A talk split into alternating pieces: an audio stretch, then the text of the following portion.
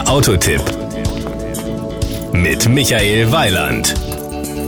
Also bei manchen Autos würde es eigentlich völlig ausreichen, nur den kompletten Namen zu nennen und damit wäre eigentlich alles gesagt. Genauso ein Exemplar will ich Ihnen heute vorstellen. Den Jaguar XF 3.0 Diesel S Premium Luxury. Eigentlich steht ja schon der Name Jaguar für Luxus. Wenn dann im Namen nochmal explizit von Premium und Luxus die Rede ist, dann weiß man, worauf man sich einstellen kann und wird auch nicht enttäuscht. Das Outfit. Optisch kommt der XF als elegante Limousine im Sportwagendesign daher.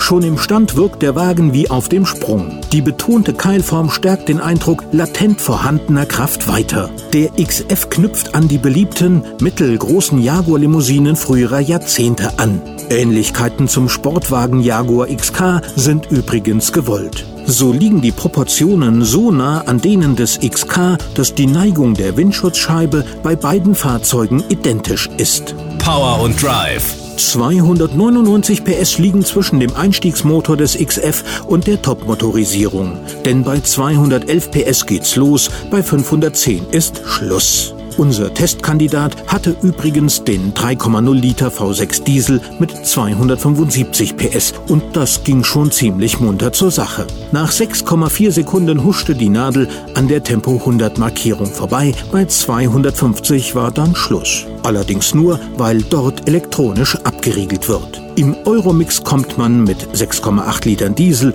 100 Kilometer weit, das ist auch kein Grund zur Klage. Die Innenausstattung. Den Luxus im Innenraum eines Jaguars zu beschreiben ist so, wie Eulen nach Athen zu tragen oder Bier nach München zu bringen. Also schenken wir uns das mal. Die Kosten.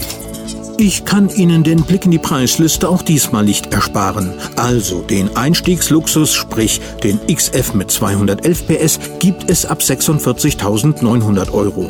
Für den Diesel S in der Premium Luxury Ausführung sind allerdings schon 60.200 Euro fällig. Das 510 PS Geschoss schlägt dann mit 90.500 Euro etwas stärker ins Kontor.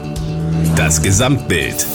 Also ich würde das mal wie folgt formulieren. Einsteigen, wohlfühlen, drinbleiben. So einfach ist das. Das war ein Beitrag von Michael Weiland.